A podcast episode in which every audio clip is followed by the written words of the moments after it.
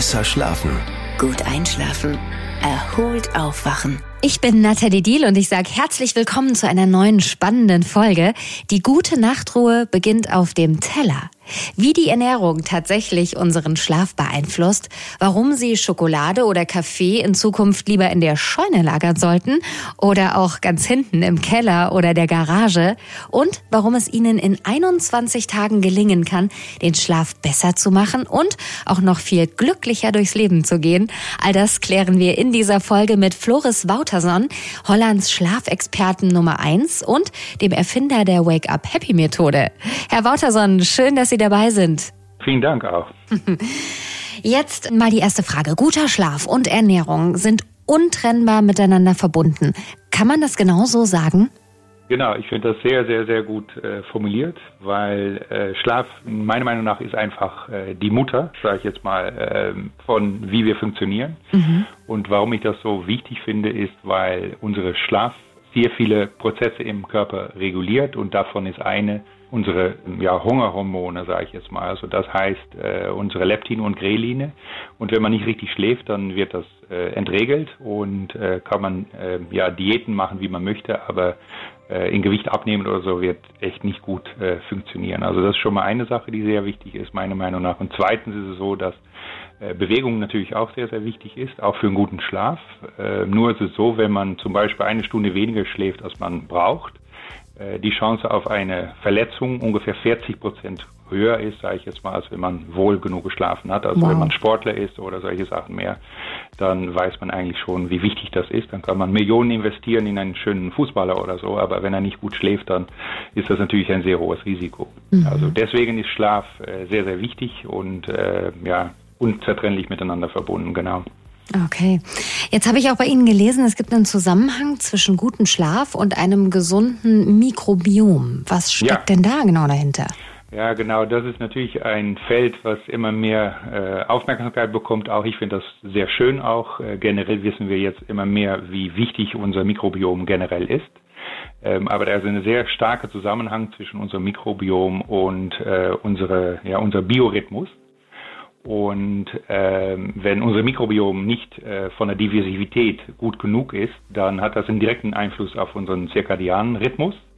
Und durch dass das äh, teilweise entregelt äh, wird, schläft man wieder schlechter. Wenn man wieder schlechter schläft, wird dieses Mikrobiom wieder ja, nachteilig beeinflusst und äh, fängt man wieder auch äh, schlecht zu schlafen. Also so eine Endlosschleife, die einfach mal weiterdreht und weiterdreht. Und deswegen ist eine gesunde äh, ja, Darmgesundheit, sage ich jetzt mal, sehr, sehr wichtig. Mhm, das hat man jetzt vielleicht erstmal so gar nicht auf dem Schirm. Können denn Bakterien unseren Schlaf stören bzw. eine gesunde Nachtruhe fördern?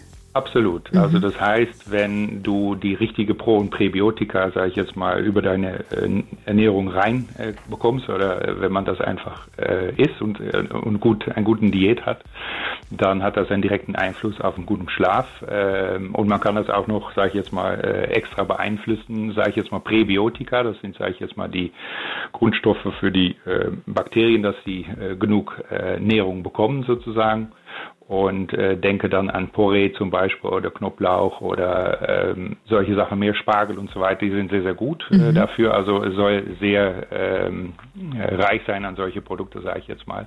Und man kann natürlich auch ein Ernährungssupplement nehmen oder Ernährungsergänzungsmittel. Aber besser ist das über ein Diät reinzuholen, nicht über Supplementen, sage ich jetzt mal. Nee, klar. Frische Lebensmittel sind sowieso immer besser. Wollen wir ja. da noch ein bisschen drauf eingehen? Welche Lebensmittel sind das denn genau, die sich positiv dann auf den Schlaf auch auswirken? vor allem fermentiertes Essen, das heißt äh, Joghurt zum Beispiel oder Kimchi oder solche Produkte mehr oder Sauerkraut, das sind Sachen natürlich, die sehr, sehr gut äh, sind oder Kefir, das sind Sachen, die jeder ein bisschen in seine Diät reinhaben sollte. Mhm. Und wie gerade schon gesagt, äh, rote Zwiebel, Spargel und solche Sachen mehr sind auch sehr, sehr wichtig. Und natürlich auch in der Ernährung, dass man das auch ja variiert, weißt du, nicht jeden Tag das gleiche essen und äh, vorverpacktes Essen am besten auch mal äh, da lassen, wo es sein soll äh, weil davon wird man nicht äh, gesunder und wird man auf jeden Fall nicht besser schlafen. Mhm. Was wäre denn jetzt so das perfekte Abendessen ähm, oder Mittagessen? Naja, das perfekte Abend- und Mittagessen ist natürlich für jeder ein bisschen unterschiedlich. Äh, wichtig ist eher, äh, Sachen zu vermeiden, sage ich jetzt mal, das auch wieder einen direkten Einfluss auf ein Mikrobiom hast hat. Ähm, erstmal ist das all diese raffinierte Zucker.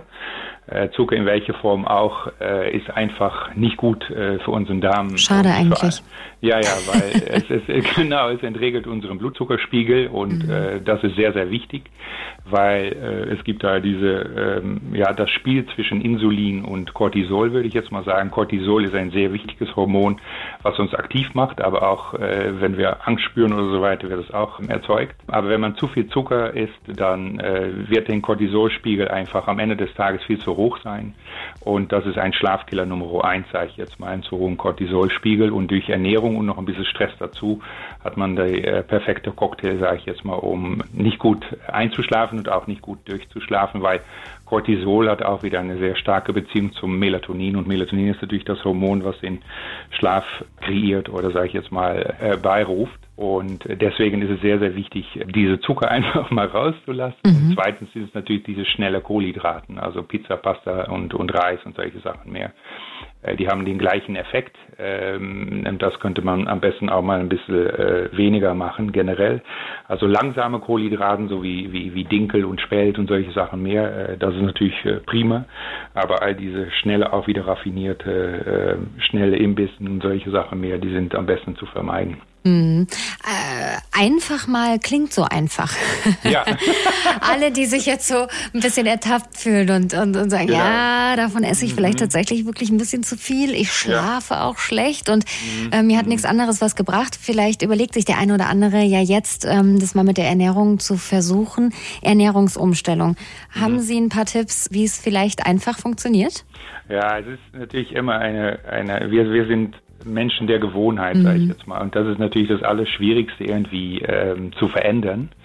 Und ähm, äh, fang an mit kleinen Schritten. Das heißt, erstmal schau dir in, im, im, im Kühlschrank oder zum Beispiel auch in, in, in der Küche Regale rein, was da einfach nicht rein gehört.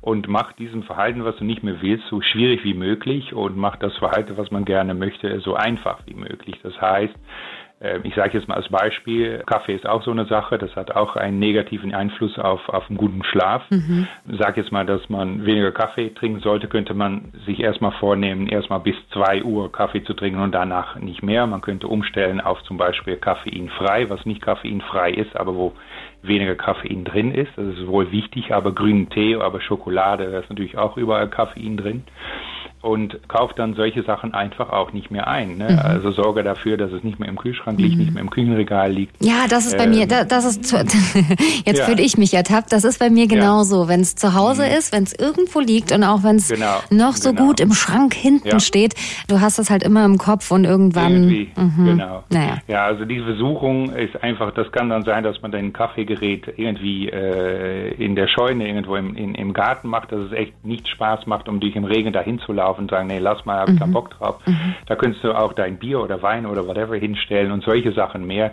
Also es fängt schon mal an, an der Brunne irgendwie das Verhalten, was man nicht will, so unattraktiv zu machen und das Verhalten, was man gerne möchte, so attraktiv zu machen. Und das ist schon mal eine ganz wichtige erste Schritt, die man über, unternehmen kann.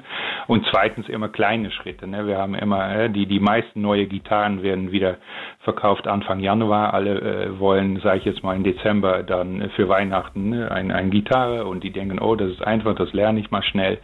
Und dann äh, nach zwei, drei Wochen ist das immer wieder ja, vorbei, sage ich mhm. jetzt mal. Dann sehen wir, wie schwierig das ist und dann werden die wieder verkauft. Also die beste Zeit, sage ich jetzt mal, eine neue Gitarre zu kaufen, ist während Januar, weil da bieten die Leute all diese Sachen wieder zum Verkaufen an, sage ich jetzt mal. Und es geht dann echt um die kleinen Schritte, also mhm. change a little, change a lot every time. Also das ist echt, echt sehr, sehr wichtig. Mhm. Wie merkt man denn eigentlich, wann der Körper aus dem Gleichgewicht geraten ist? Was sind denn da so die Hinweise? Ja, es gibt natürlich sehr, sehr viele Hinweise. Erstmal fängt es an mit Konzentrationsprobleme. Manche Leute haben auch das die äh, Einnicken hinterm äh, Lenkrad zum Beispiel. Das ist eine ganz wichtige Sache. Müdigkeit tagsüber, dass man einfach auf eine Skalierung von 1 bis 10 merkt, ich habe eine Energie äh, von nur sechs oder so, sage ich jetzt mal. Mhm. Man merkt schon, dass man äh, am Nachmittag äh, so eine Flaute hat. Man ist auch schnell reizbar ne? Mhm. Ähm, und man hat schneller vielleicht Streit mit dem Partner oder mit dem Kollegen oder solche Sachen mehr. Also man ist weniger belastbar, sage ich jetzt mal, wenn man äh, zu wenig oder nicht gut schläft und man merkt das selber auch, wenn man morgens aufwacht, dann denkt man, ähm, wow, ich würde mich noch gerne mal äh, umdrehen, nochmal eben diesen Snooze-Button äh, eindrücken und nochmal eine Runde weiter schlafen. Das sind natürlich irgendwie nicht die gute Zeichen, dass man qualitativ guten Schlaf gehabt hat. Ne? Also Tiefschlaf, REM-Schlaf und leichte Schlaf, also die sind alle drei sehr, sehr wichtig. Mhm. Und äh, tagsüber merkt man einfach, dass man nicht mehr auf diesem Niveau sich bewegen kann, leisten kann, wie man gerne möchte.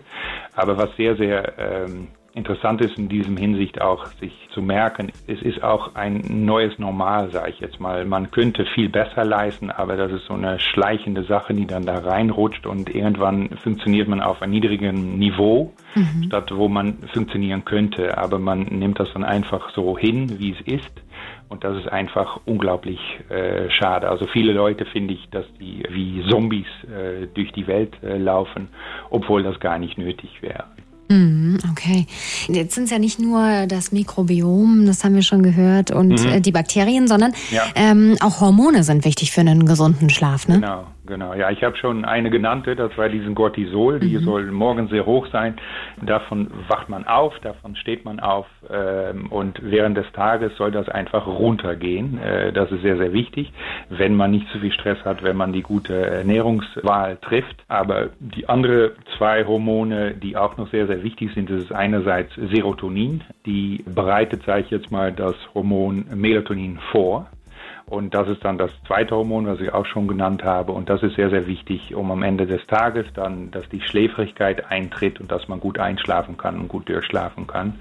Melatonin kann man ähm, einigermaßen auch beeinflussen äh, durch Ernährung, zum Beispiel in Banane oder Mango oder solche Sachen mehr. Da ist natürlich auch Melatonin drin. Ah, okay. Aber am allerwichtigsten ist natürlich, dass man seinen ja, Lifestyle oder seinen Lebensstil so äh, einrichtet, dass der Körper einfach das selber produzieren kann und mhm. was noch sehr, sehr wichtig ist und das ist nochmal, denke ich, ein wichtiger Hinweis auf, wie wichtig unsere Darmgesundheit ist.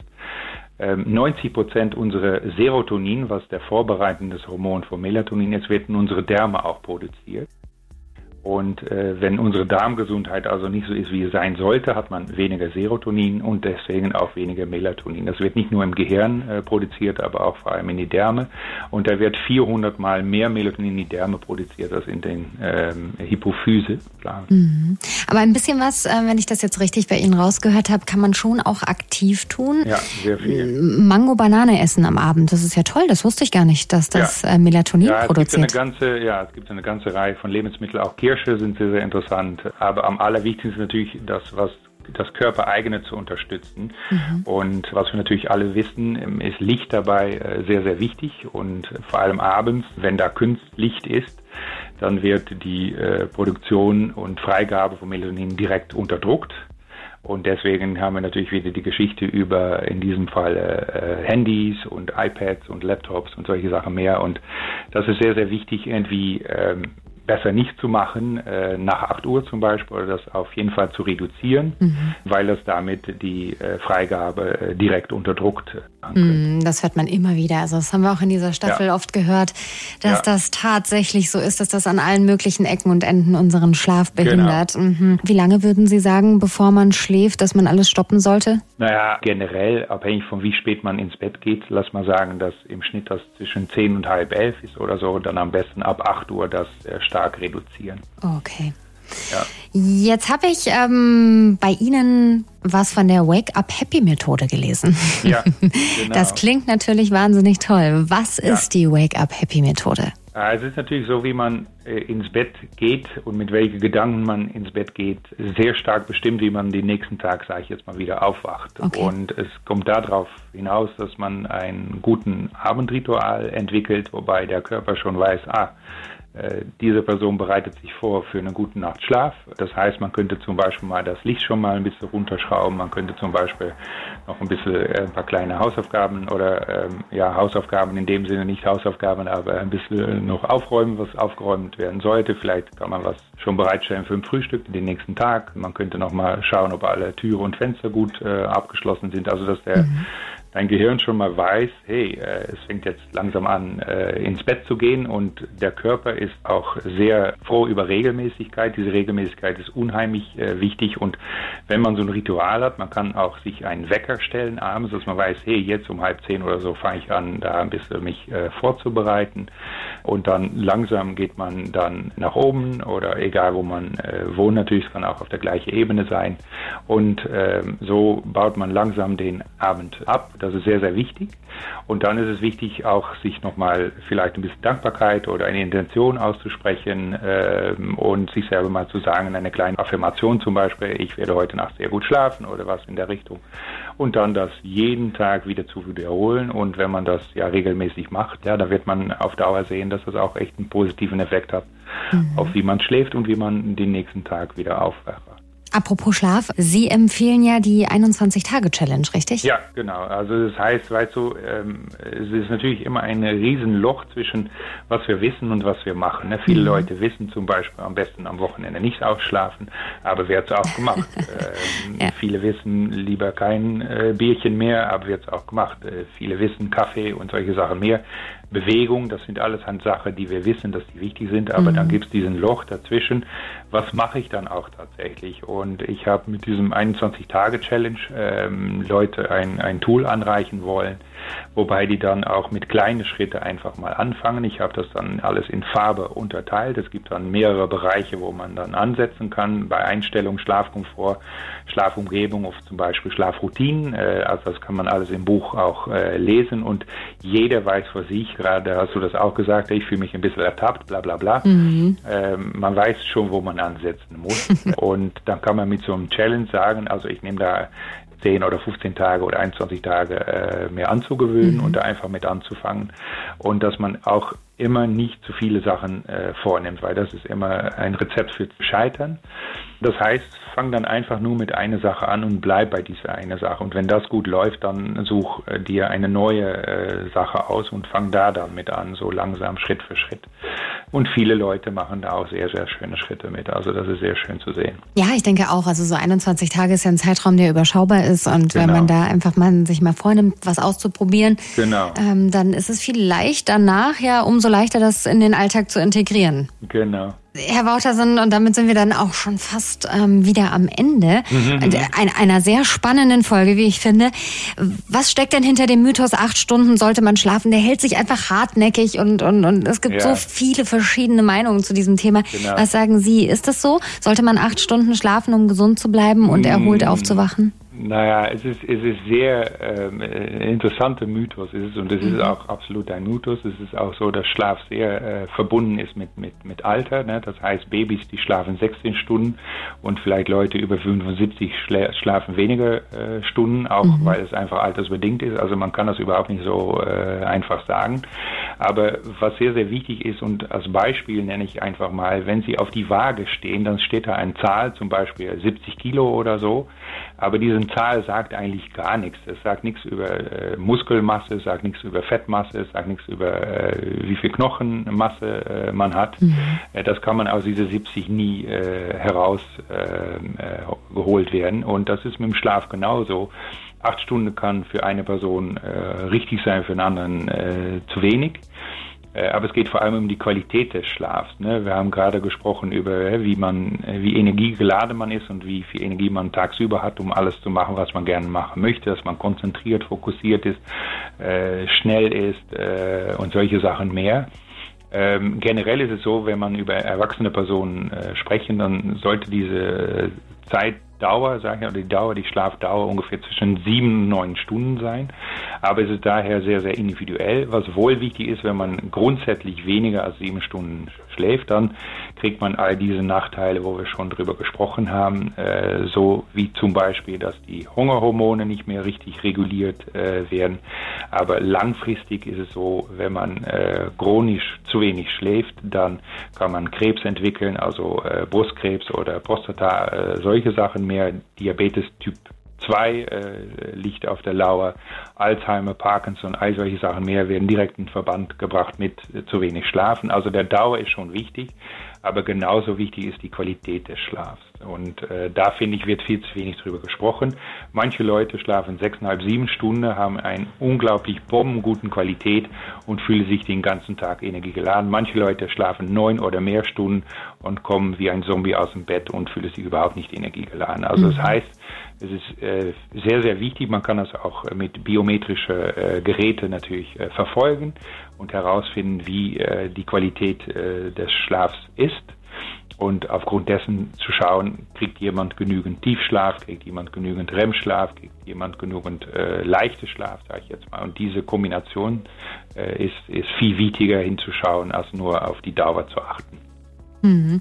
Also das heißt, ähm, wenn wir die Qualität unseres Schlafs verbessern mit der 21-Tage-Challenge, um vielleicht mhm. unser Mikrobiom, unsere Darmbakterien, unsere Hormone ein bisschen zu beeinflussen durch ja. bessere, richtigere Ernährung, ähm, dann waken wir nicht nur happier auf, sondern ja. ähm, brauchen vielleicht sogar ein bisschen weniger Schlaf als diesen Mythos von acht Stunden und wachen trotzdem erholt auf und tun was genau. für unseren Körper und genau. für einen guten Schlaf. Genau. Mhm. genau. Und was auch natürlich wichtig ist, da dazu zu sagen, finde ich, es gibt natürlich jetzt eine Welt, wo mit, mit allerhand Aktivitätstracker, äh, Smartwatches, all diese Produkte, die sind natürlich schön mhm. und gut, aber die sind äh, nicht genau und äh, die, die erzählen nur die halbe äh, Wahrheit, aber viele Leute fangen wohl an, das zu glauben. Ne? Also wenn du irgendwie ein Fitbit oder welche Marke auch, Garmin, Polar, die zeigen das auf, aber es ist sehr, sehr unnachgürlich mhm. und man sollte da echt vorsichtig mit sein und viel mehr auf seine eigenen Gefühle achten. Und wenn man morgens wach wird und man fühlt sich energiegeladen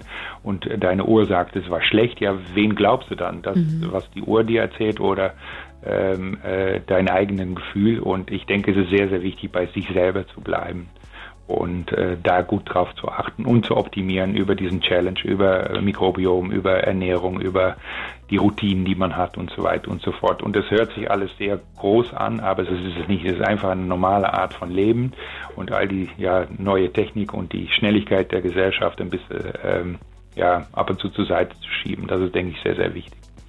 Was für ein schöner Abschluss. Mhm, ja. Floris Waterson, ich sage vielen Dank für diese spannende Folge. Vielen, vielen Dank, dass wir äh, miteinander gesprochen haben. Vielen Dank auch. Und natürlich auch danke an alle fürs Zuhören und ich freue mich, wenn Sie auch bei der nächsten Folge wieder dabei sind. Bis dahin. Besser schlafen. Gut einschlafen. Erholt aufwachen.